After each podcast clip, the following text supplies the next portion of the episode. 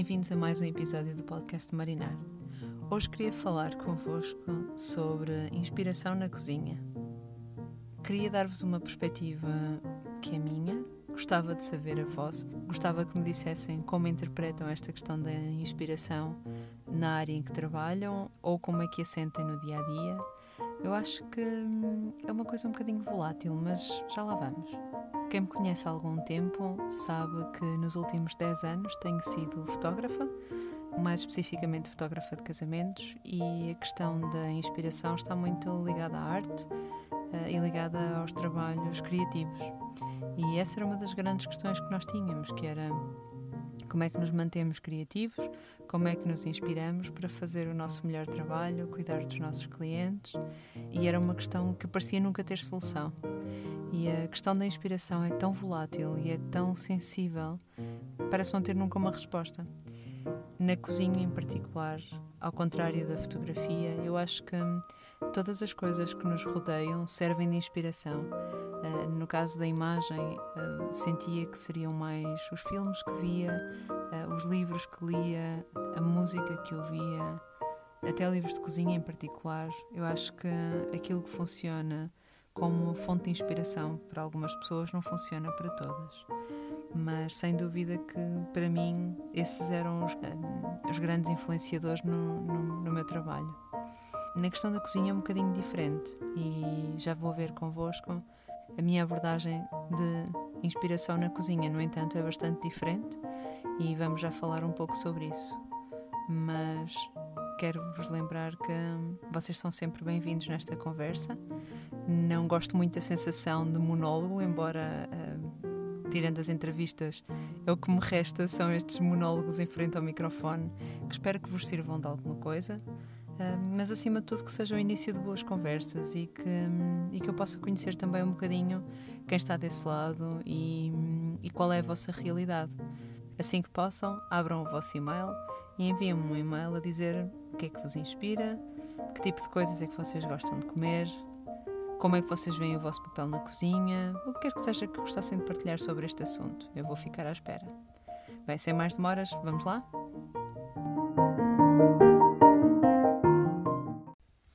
Na minha opinião, acho que existem muitas coisas que nos podem inspirar na cozinha. E vou partilhar convosco a minha experiência, o que não quer dizer que para vocês tenha que funcionar da mesma maneira. Não sei quanto a vocês, mas a minha grande motivação e inspiração na cozinha é gostar de comer comida boa. Eu acho que comecei a cozinhar mais, cada vez mais, e a tentar aperfeiçoar as técnicas porque eu gosto de comer comida bem feita. E, e sinto-me tão triste quando como comida mal feita que eu acho que o meu gosto pela comida boa um, acabou por me obrigar a aprender a cozinhar melhor para agradar ao meu paladar, vamos dizer assim e em pouco tempo tornou-se uma obsessão, porque há sempre alguma coisa que se pode melhorar, há sempre uma pequena nuance que estava a faltar e que faz toda a diferença, um equilíbrio de sabores, um tempero correto. E, e, eu acho que muitas das vezes é isso que torna as coisas da vida boas, é nós conseguirmos ter uma paixão que quando estamos de volta dela não olhamos para as horas, não vemos o tempo a passar, não estamos a pensar se vai demorar muito tempo ou pouco tempo. Quando eu estou na cozinha é assim, o tempo que estou na cozinha é quase como se estivesse a cuidar de mim. Muitas vezes, quase num processo de meditação, enquanto estou a fazer qualquer coisa que não preciso pensar muito, por exemplo, fazer bolinhas de qualquer coisa, ou fazer biscoitos, ou a fazer qualquer receita que eu já conheço bem e que não preciso de estar muito atenta a fazer. Mas a minha grande motivação e, e a minha grande inspiração também é gostar de comer comida boa e, portanto, tentar cozinhar para chegar a esses sabores que para mim são os sabores que estão corretos uh, ou que me sabem bem. Tendo dito isso, e se vocês me conhecerem um bocadinho, já sabem que não gosto de ir a restaurantes por qualquer motivo. Ou seja, quando vou, gosto de ir para saborear, gosto que seja uma experiência, gosto de ir com tempo e poder de facto saborear e, e absorver a experiência da melhor maneira.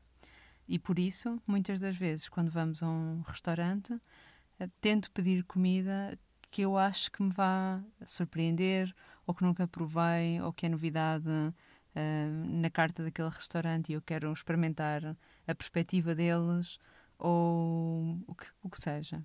E por isso, muitas das vezes, quando chego a casa, se gostei daquilo que comi, o meu cérebro continua a trabalhar nisso, a tentar identificar os sabores e a perceber como é que posso fazer um, essa receita de maneira que me saiba bem. Claro que a internet também é uma grande ajuda. Se eu souber o nome daquilo que estou a, a fazer, uh, é, pronto, é, um, é um bom sítio por onde começar.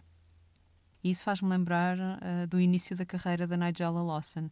Uh, não sei se quem me ouve conhece, mas a Nigella começou no mundo da comida, portanto, ela tem uma tem estudos em literatura inglesa e ela começou como jornalista e um dia propuseram-lhe fazer uh, crítica de comida nos restaurantes. E ela achava que não era muito justo uh, estar a ir julgar a comida pela experiência no dia.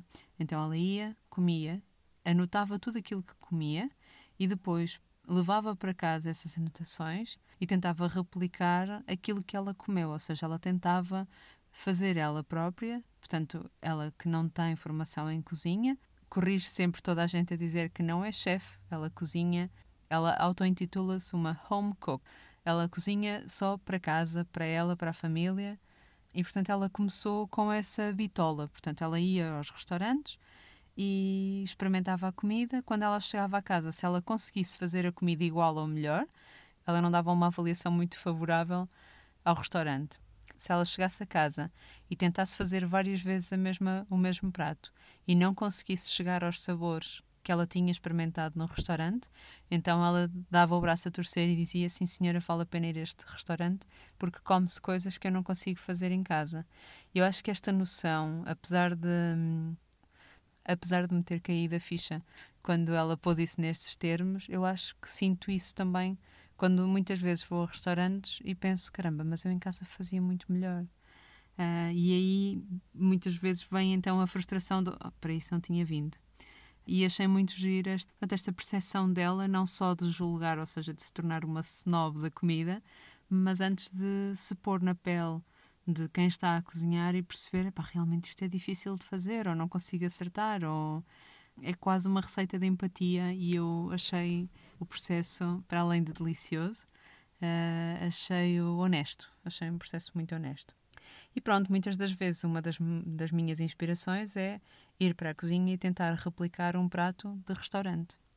Mas também podemos tentar replicar outras coisas. Muitas das vezes a inspiração é tentarmos, ou de certa forma, percorrer o álbum da nossa família uh, o álbum de receitas, que para mim é um legado simbólico incrível, uh, e tentar fazer os bolinhos que a nossa avó fazia, ou a sopa da bisavó, ou o assado da mãe. São determinadas receitas que, para além de serem altamente reconfortantes, são legado familiar e muitas das vezes legado nacional.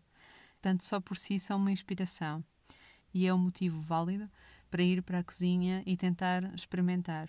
E eu acho que quando nós experimentamos cozinhar, estamos também num ato criativo, mesmo que estejamos a seguir uma receita, há sempre dúvidas, há sempre tomadas de decisão que nós temos que fazer.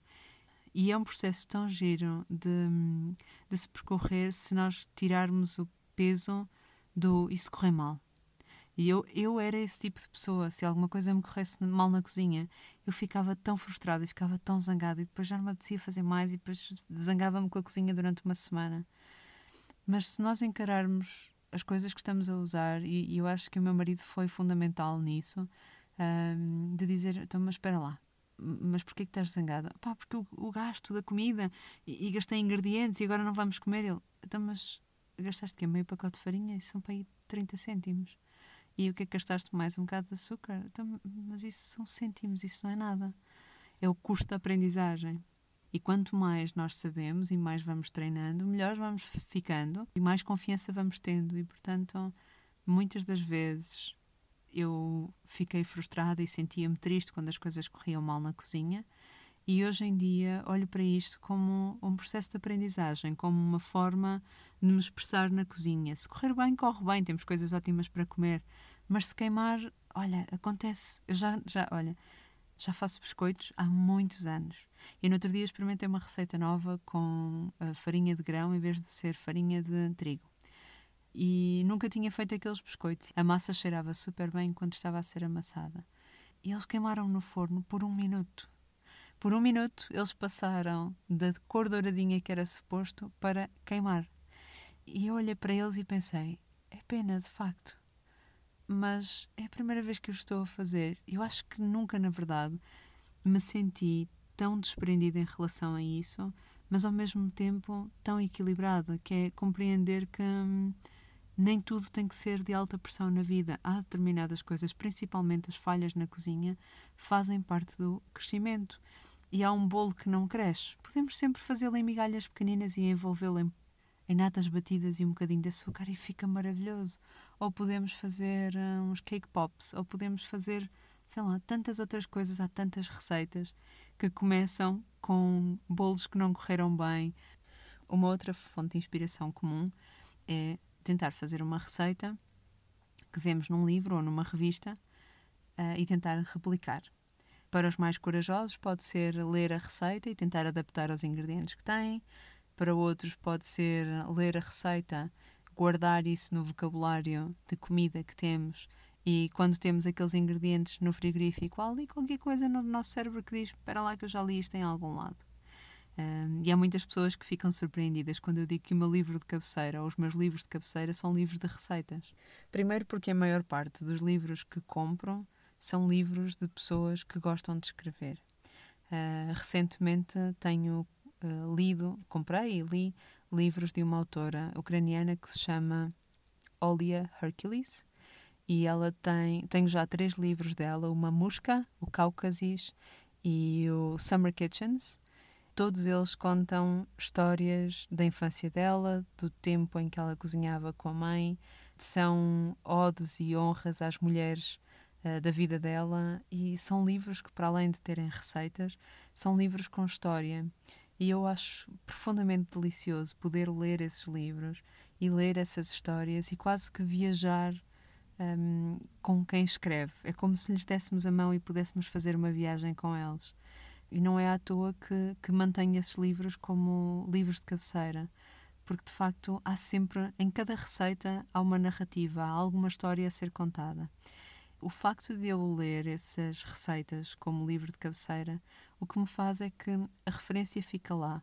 Ou seja, há determinados métodos que às vezes estamos a jantar e o meu marido pergunta-me: Como é que tu te lembraste de fazer esta conjugação? E a resposta mais provável é que eu tenha visto aquilo em algum lado ou que tenha lido aquela conjugação em alguma receita. Não consigo ligar aquilo que fiz à receita de onde li, mas a verdade é que sempre que nós estamos a ler uh, livros de receitas ou estamos expostos a algum tipo de, de, forma de cozinhar, fica sempre no nosso vocabulário culinário. E quando é preciso utilizar, está lá. E por isso eu tenho tendência para seguir mais à letra as receitas de pão, de doces, de bolos, porque hum, elas são estudadas para funcionarem naquelas proporções e alterar isso pode alterar a estrutura ou o sabor do produto final.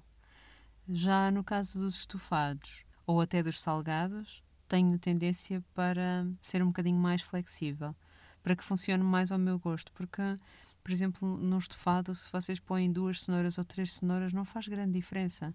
Se põem uma cebola média ou uma cebola grande, não faz grande diferença na realidade será mais uma coisa de extremos.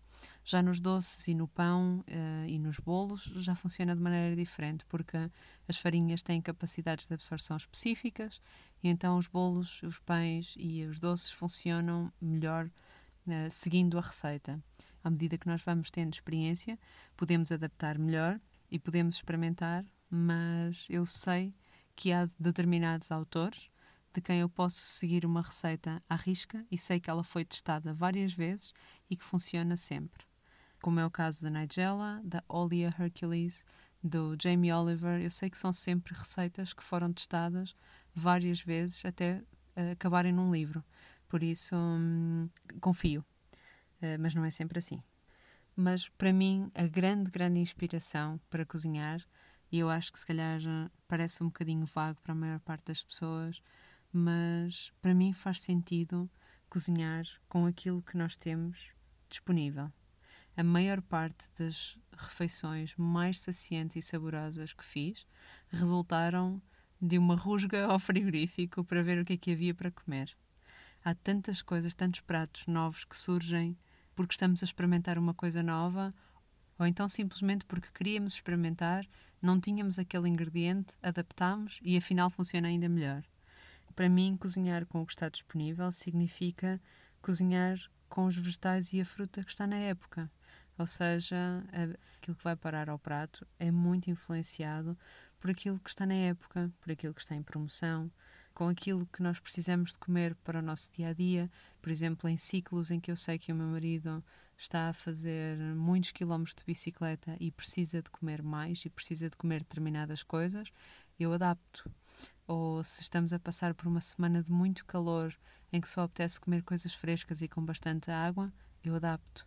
Eu acho que esta hum, a questão de planear e de cozinhar é uma dança tão delicada e tão subtil que fazemos no dia a dia que quase nem nos apercebemos, mas no final é o que nos dá mais satisfação. São os momentos que nós temos a oportunidade de criar com a nossa família e é tão bom, é tão agradável poder ter esta flexibilidade em vez de comprar a mesma coisa todos os dias, todas as semanas, todas as, todos os meses do ano, para além de que se torna aborrecido. E sim, vai haver alturas em que no nosso prato vai aparecer mais abóbora, cenoura, couve, se for inverno, ou alface, melancia, uh, frutas variadas, se for verão.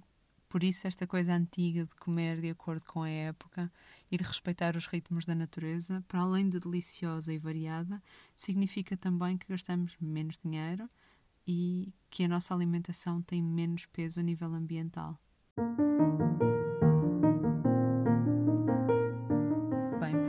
Deixo-vos com esta reflexão. Lembro-vos que gostava de saber o que é que vos inspira na cozinha. A fome também é uma inspiração genuína e válida. Muitas das coisas que faço surgem de, de vontade de comer. Eu acho que quando nós temos fome e temos vontade de comer, os nossos sentidos ficam mais apurados. Por isso, se essa for a motivação, digam-me que eu vou gostar de saber, que assim não me sinto sozinha. Por hoje terminamos assim. Um abraço e até já.